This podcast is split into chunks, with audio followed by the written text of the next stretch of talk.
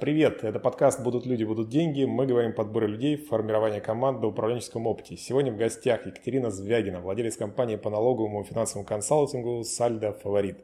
В компании, насколько я знаю, есть бывшие налоговые инспекторы, об этом я потом хотел спросить, на мой взгляд, это очень круто. И 700 миллионов налогов сэкономили. А, Екатерина, привет. Привет, Алексей.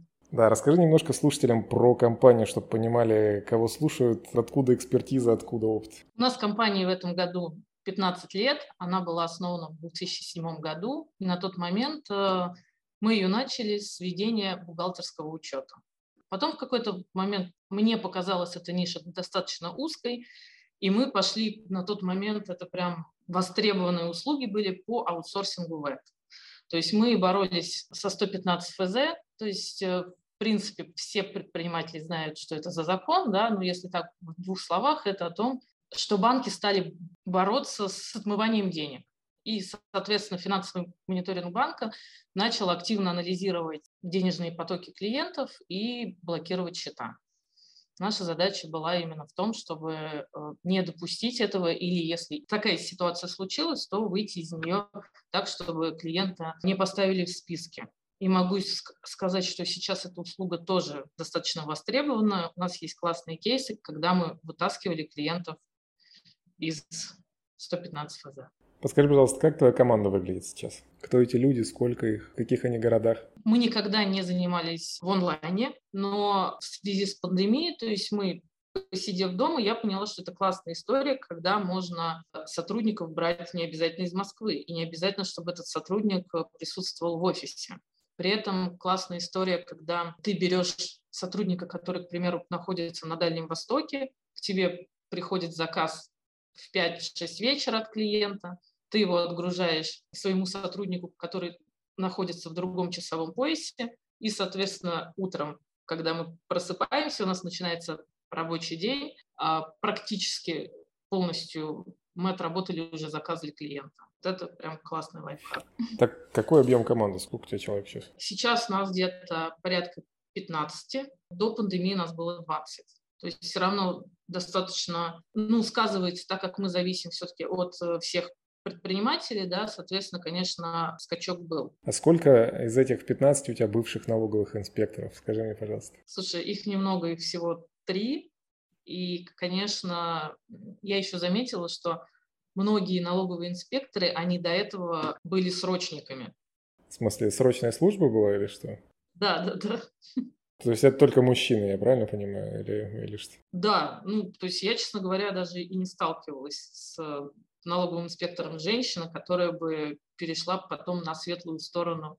Слушай, я помню, есть такой чудесный мой любимый фильм э, «Игра на понижение», и там была такая же похожая ситуация, что вроде как, кажется, должно быть какое-то законодательство, которое запрещает налоговым инспектором ну, работать с другой стороны. То есть это такой какой-то инсайт прям жесткий получается, нет?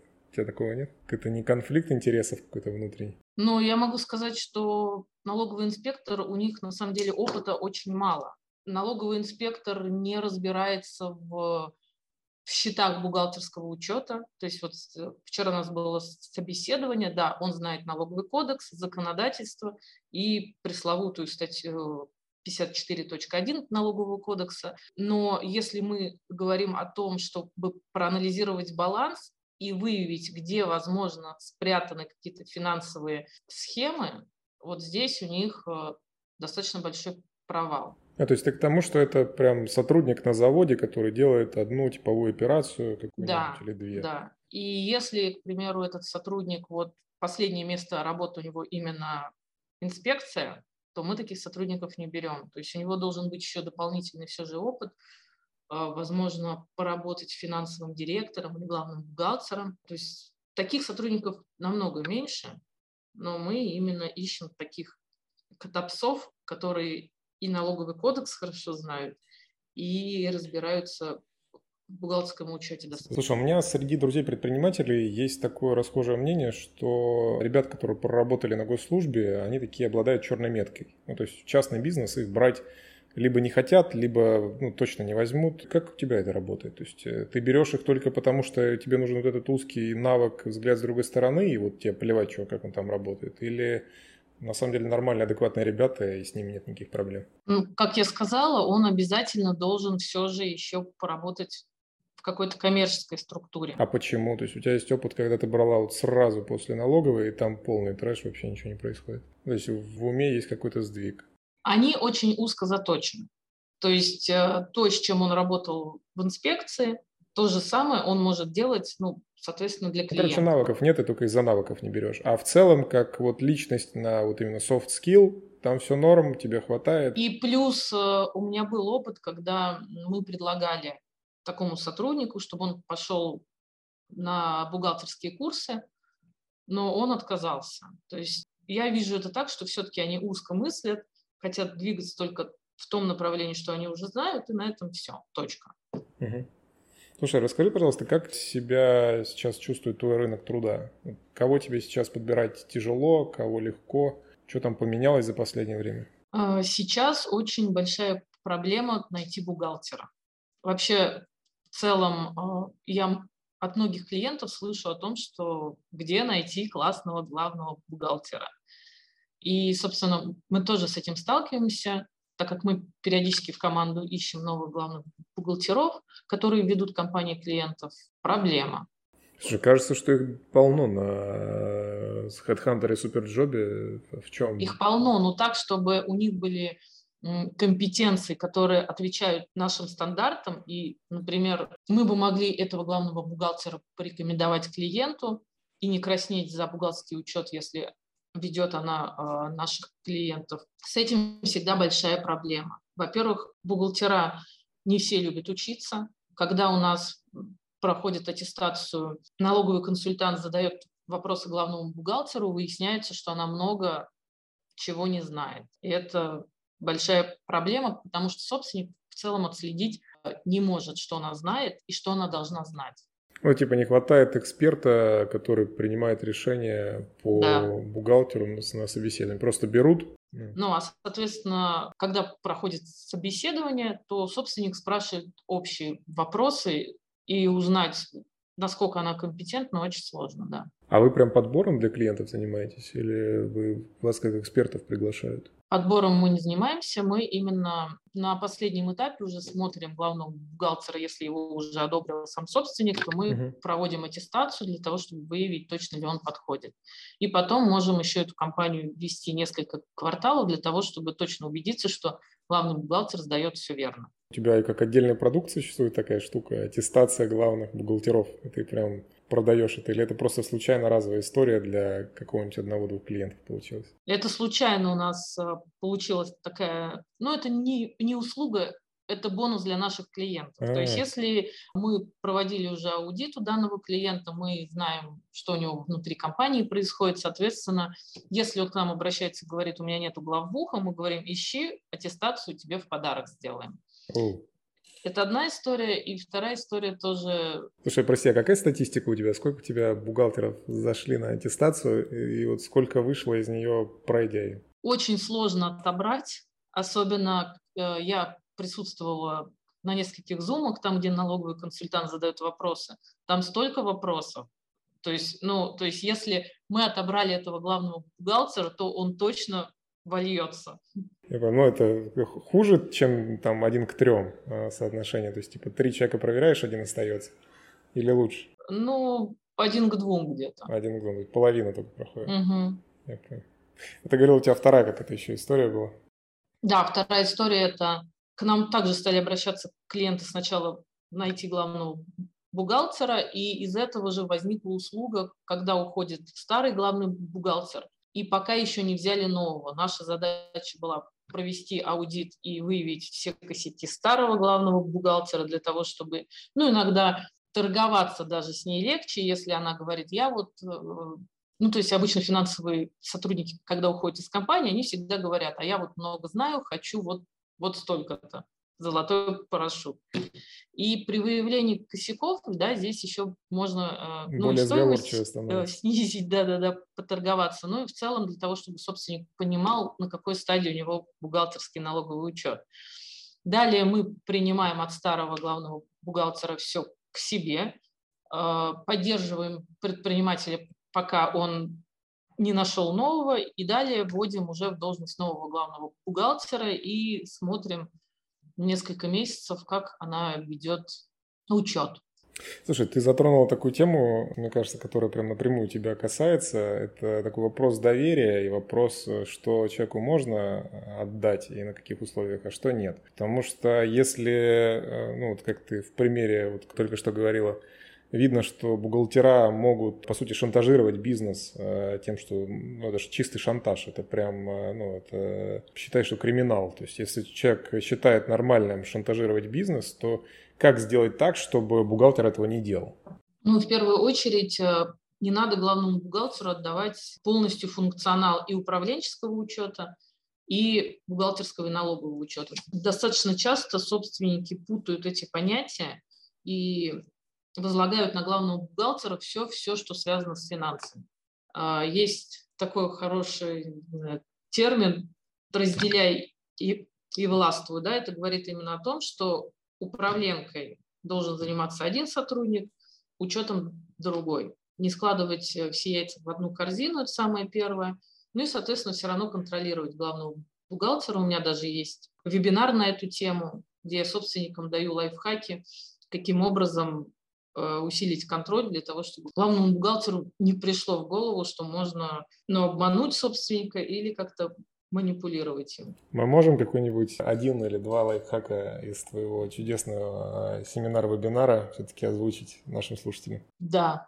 Как усилить контроль? Да, вот, вот про эту историю. Вообще, э, ну, самое-самое легкое, то есть можно вызвать главного бухгалтера к себе и сказать, слушай, а что сейчас у нас нового ну, в целом законодательстве? Есть ли какие-то новшества, на что обратить внимание.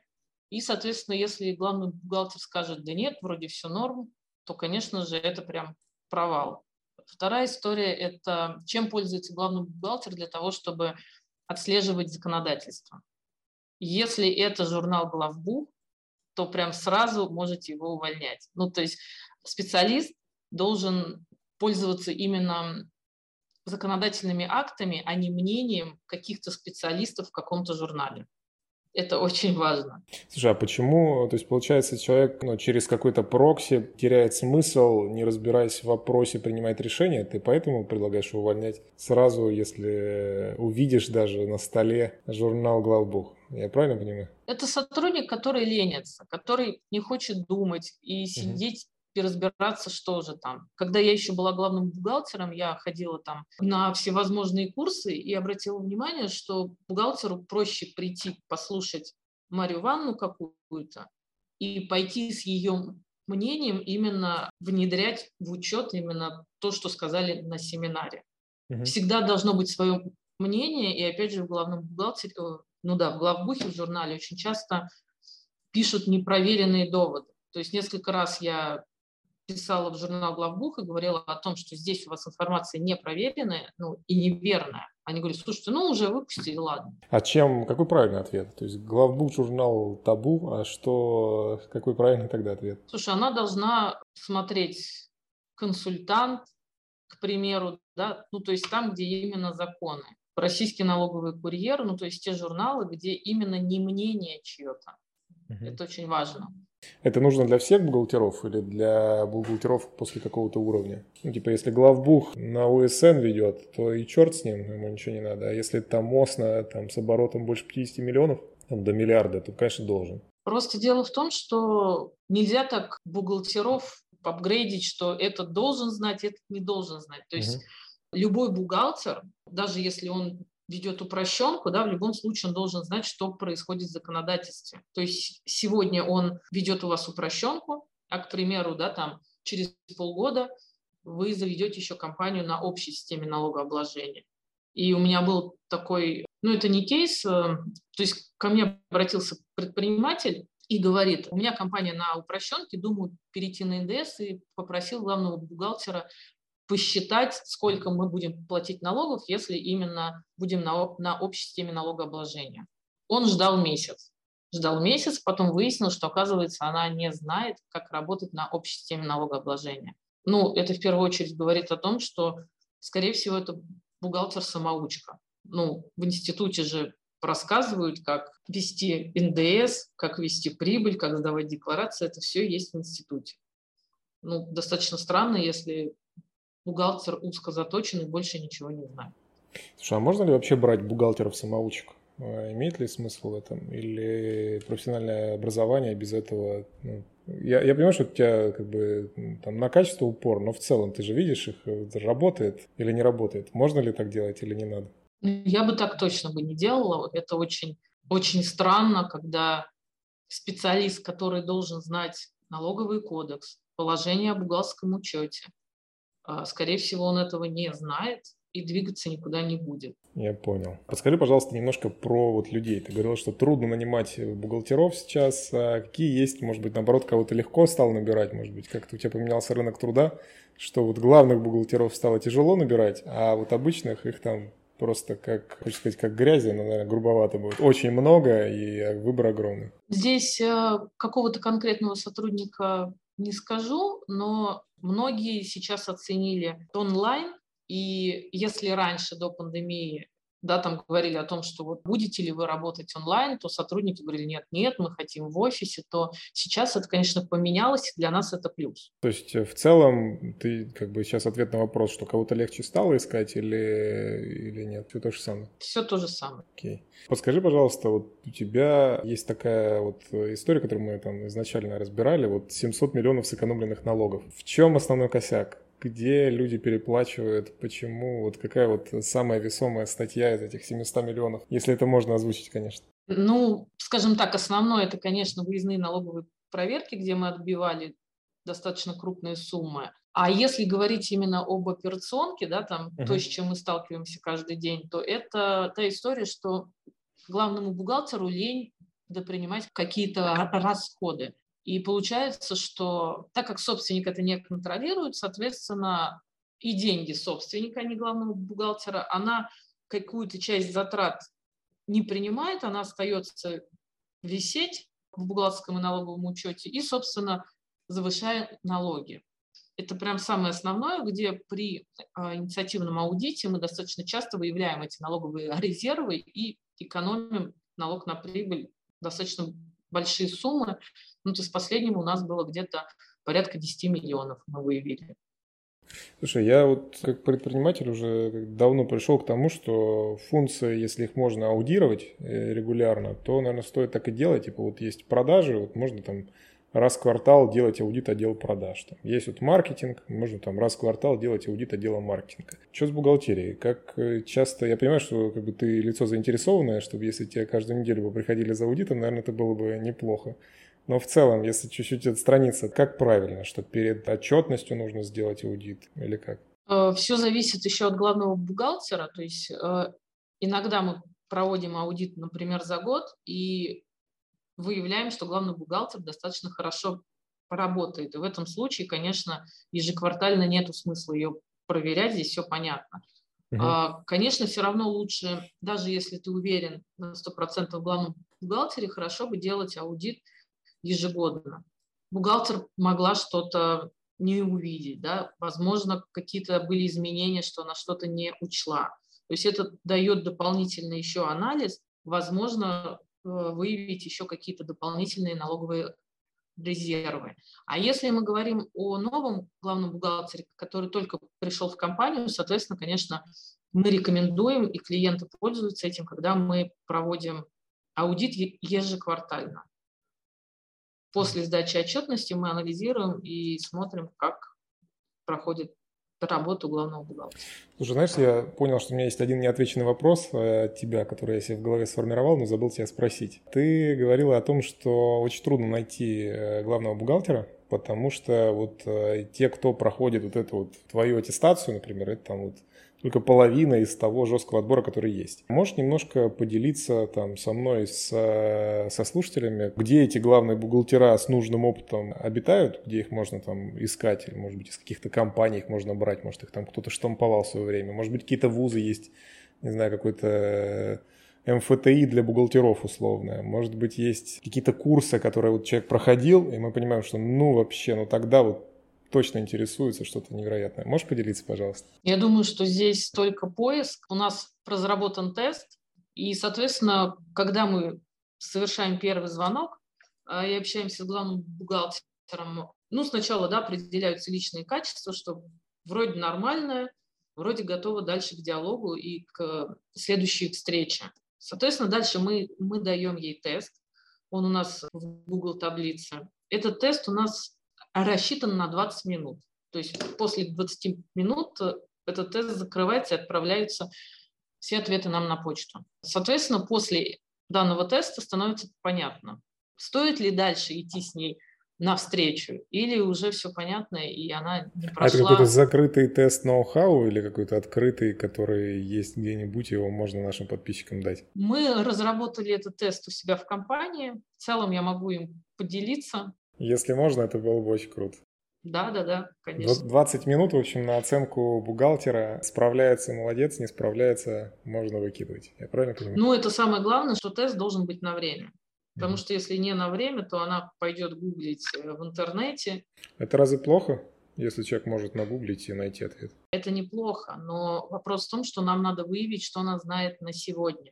И это, опять же, не говорит о том, что она должна знать и ответить на все, все вопросы, угу. но это просто выявляется, что сегодня она знает. Далее мы понимаем, что это не сильно важно, ну вот это да. А если угу. ты не, сталкивался, то, конечно, в будущем ты это сможешь посмотреть. Слушай, ну я правильно услышал, что волшебные таблетки, как э, уже, э, я уже сколько лет людей мы ищем, я понимаю, что волшебной таблетки здесь нет, э, нету какого-то волшебного вуза или волшебного работодателя, откуда можно пачками брать людей.